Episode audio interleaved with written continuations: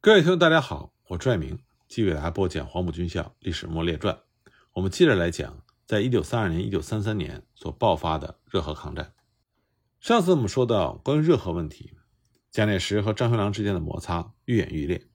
最后呢，在军费问题上引爆。按照一九三三年初，当时国民政府的财政拮据已经非常严重，华北军费非常的困难。元旦以后，各军陆续的动员北开。但是因为御寒的装备不足，很多士兵都出现了冻伤。比如说商镇的军队由河南开赴滦东，先头一个团因为冻伤和生病减员达到了两百多人，其中有数人因为被冻伤甚至成为了残废。有鉴于此呢，蒋介石当时屡屡指示张学良说，经费以维持军心为先，希望呢给每一位官兵临时发给两元左右，来以示抚慰。但张学良考虑到日后如果开战的话，也需要军费，所以他拖延未办。一月底，肖振营就向蒋介石提出了控诉，说张学良扣钱不发，前线兵站和粮食弹药都没有着落。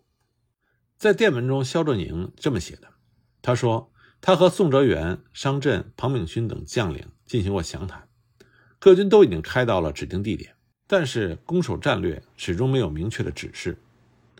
东北军也是张学良部，在石河前线只有三个半旅，后方还有步兵六个旅、骑兵三个旅、炮兵三个旅。中央接济以及自筹，并且由铁路提出的各款项不下四五百万，但是发给宋哲元、商震、庞炳勋、孙殿英、高贵滋这五部开拔的费用总共不到七万元，兵站至今未设，子弹也只补充了每人二三十粒。所以前线纷纷的抱怨待遇不公，但这个时候张学良犹自热衷于防空武器的添置。二月五日，他向蒋介石要求购买法制的高射机枪两百挺，需要现洋四百万。另外，他还准备配备高射炮队，用于城市防空，又需要四百万。蒋介石明显的不以为然，他认为目前最急切的乃是要准备粮食弹药，以及建立兵站交通，安定前方的军心。这才是最重要的。至于防空，虽然也是紧要事务，应该竭力设施，但是处于次要地位。蒋介石当时专门给张学良的挚友宋子文发电报，想要通过宋子文来表达自己的不满。电文中呢，蒋介石明确写道：“前方各部只领到汉卿临时拨款七万，阎锡山要开拔费，汉卿又来要求，中央之前所发经费不知为何用。”军心涣散，可知孟余之言并非夸大，身为汉卿忧也。蒋介石这里边所提到的孟余之言，指的是当时担任铁道部长的顾孟余，他是汪精卫改组派的大将，也是汪精卫的心腹，所以他对张学良极为不满。当时顾孟余就公开的讲，说张部足以亡国。一九三三年一月一日，日军进攻山海关，三天就攻下了山海关。二月十七日。东京召开内阁会议，决定进攻热河，热河战斗自此打响。那么从一月到二月之间，当时国民政府的主要部署，一个是动员东北军的四个旅进入热河支援，另外呢是派遣之前吉林省的主席张作相前往热河整顿义勇军。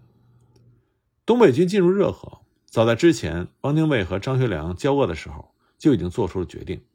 只是一直等到了山海关失守，这才开始实施。其中的关键呢，还是在于汤玉麟的态度。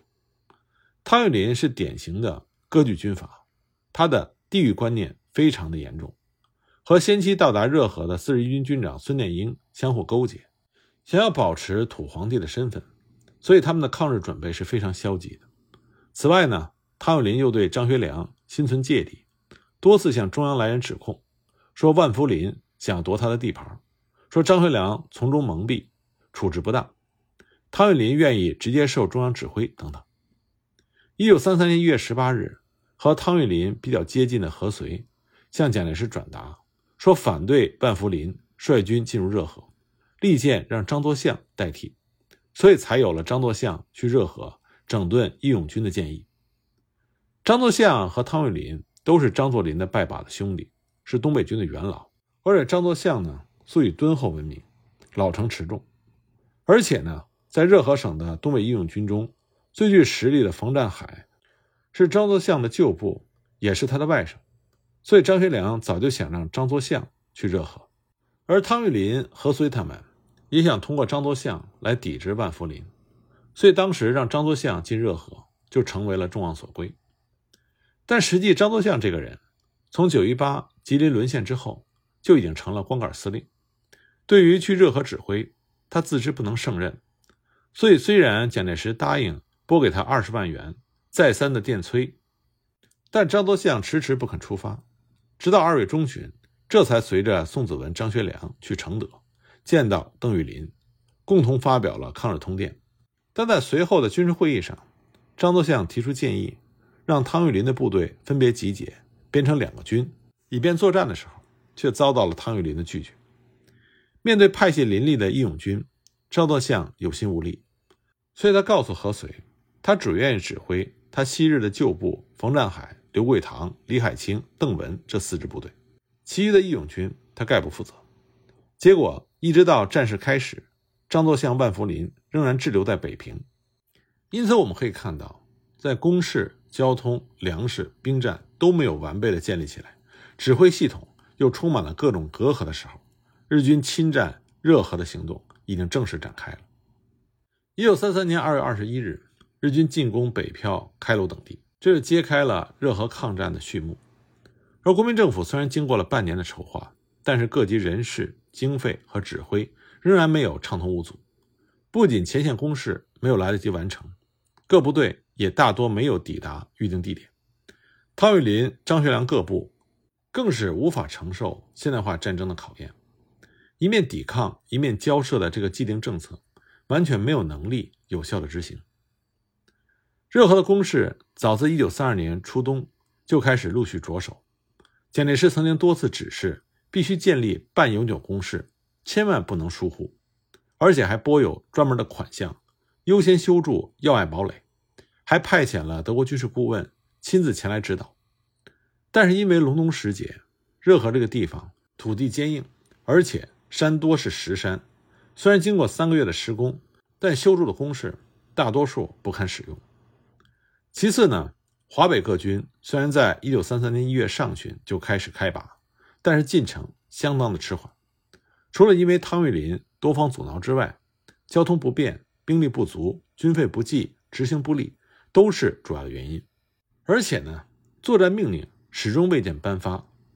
各路将领经常发电报来探听他们应负的责任和守备的地区。如此混乱不堪的指挥状况，怎么可能有效的抗敌呢？二月二十一日，先是北票、开鲁等地接战，驻守开鲁的汤玉麟部崔兴五旅率先投敌。二十四日，朝阳失守，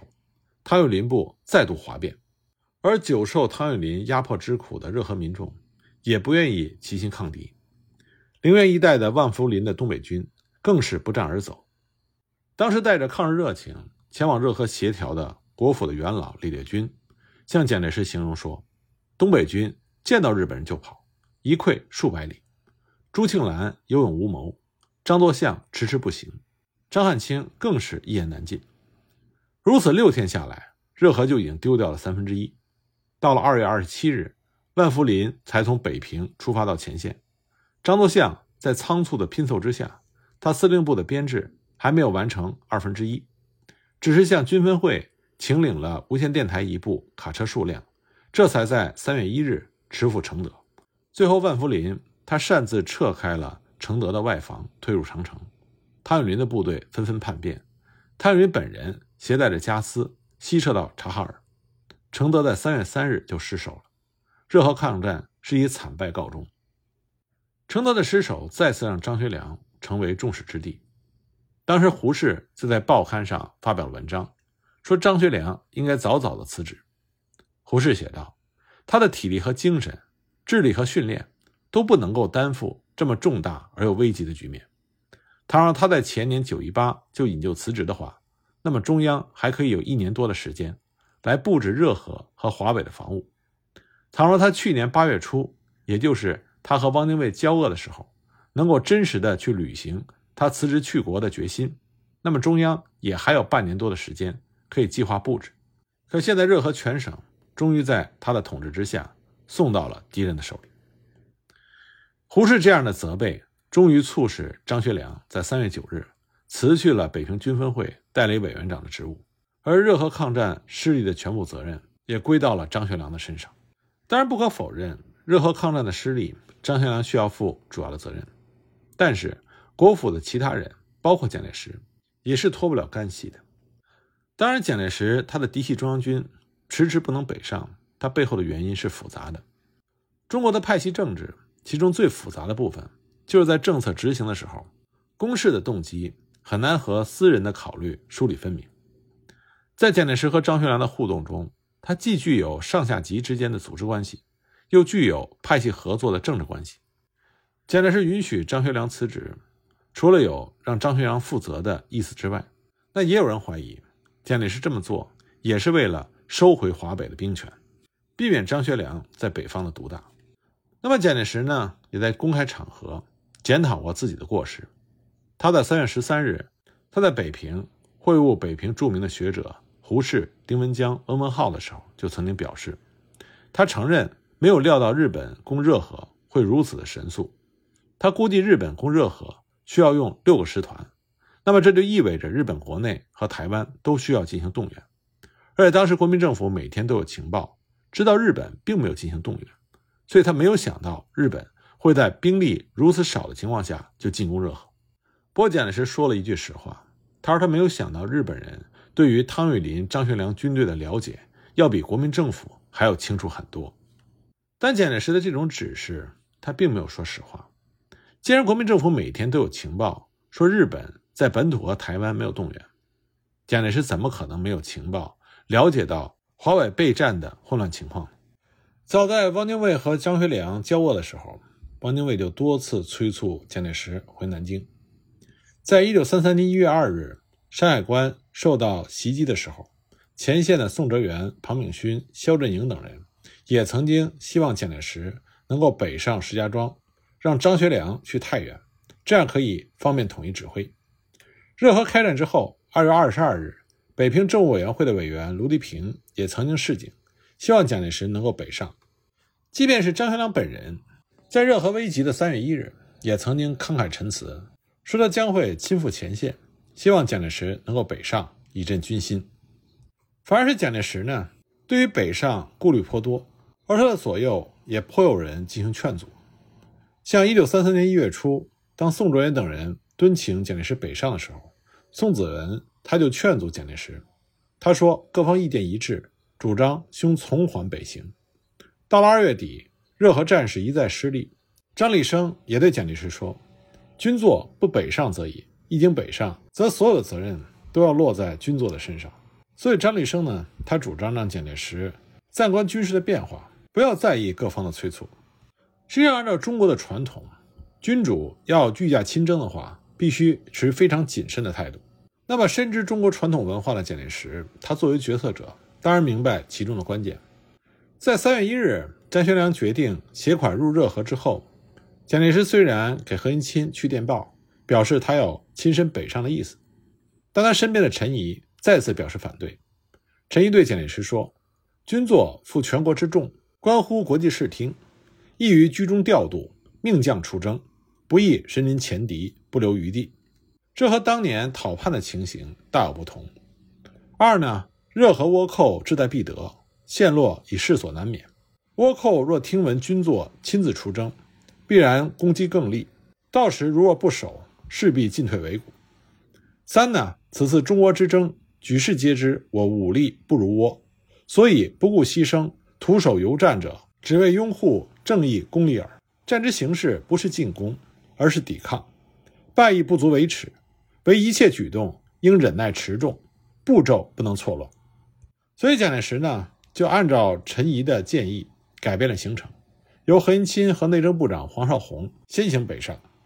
而在热河开战前夕的二月二十日，负责为蒋介石和日本人周旋的前外长黄福告知蒋介石和张群说，关东军的参谋长松井石根传达要求，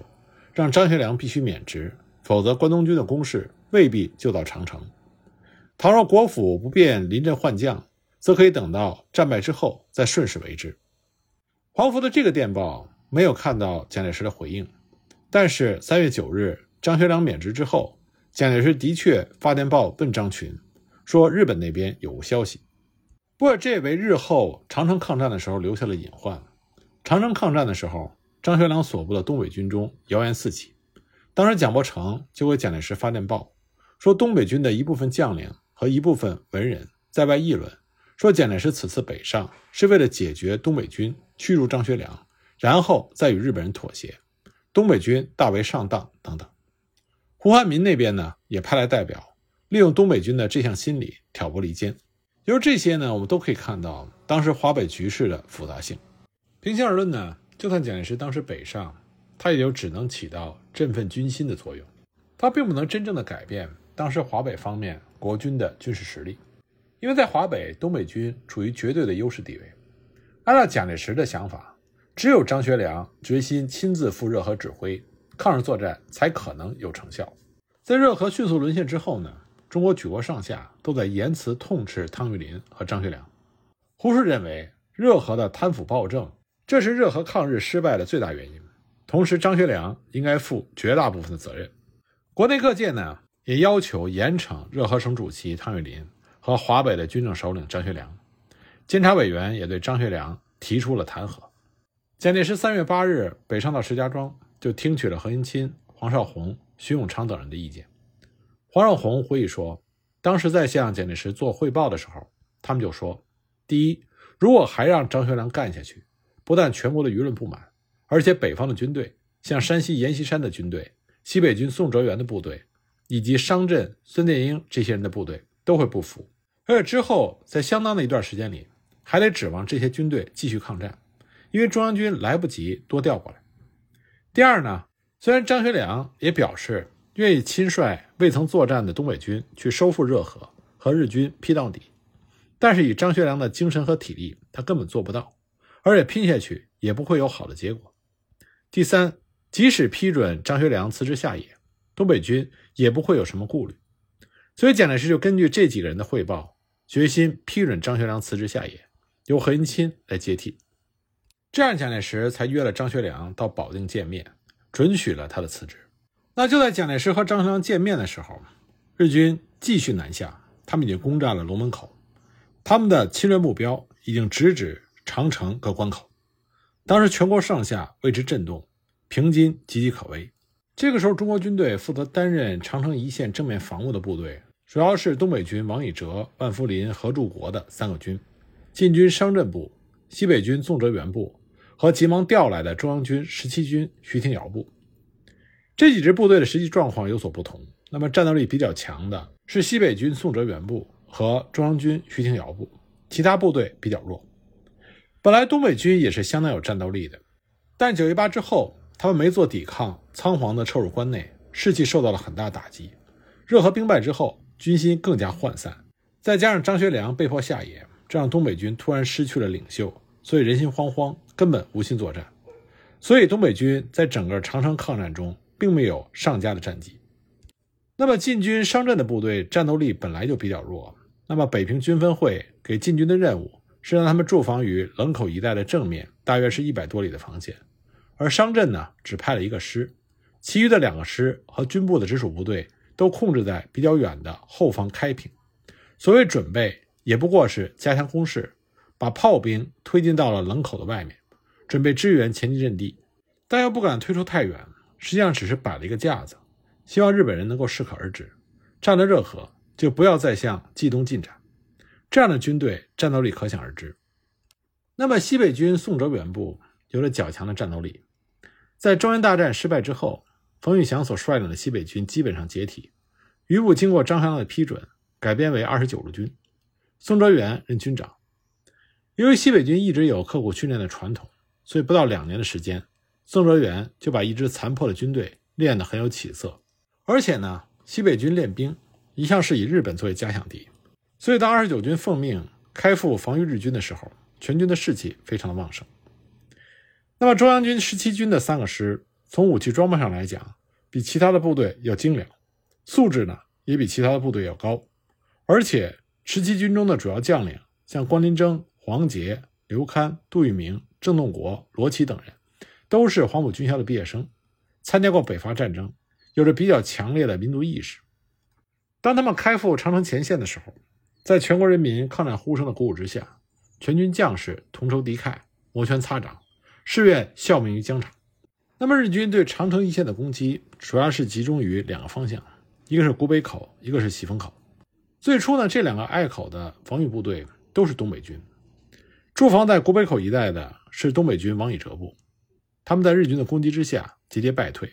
企图固守古北口，等待中央军徐廷瑶部的增援。但是，当徐廷瑶部的关林征率领二十五师在三月十日晚到达古北口的时候，东北军呢已经被日军击败。而另外一个方向上，负责守卫喜峰口的是东北军万福林部，也同样是溃不成军，纷纷逃向关口。三月九日。日军就攻占了喜峰口的第一道关门。那么前来增援的西北军宋哲元部先头部队在当天黄昏到达喜峰口，立刻就和日军展开了激战。那么战况的具体情况如何呢？我们下一集再继续给大家讲。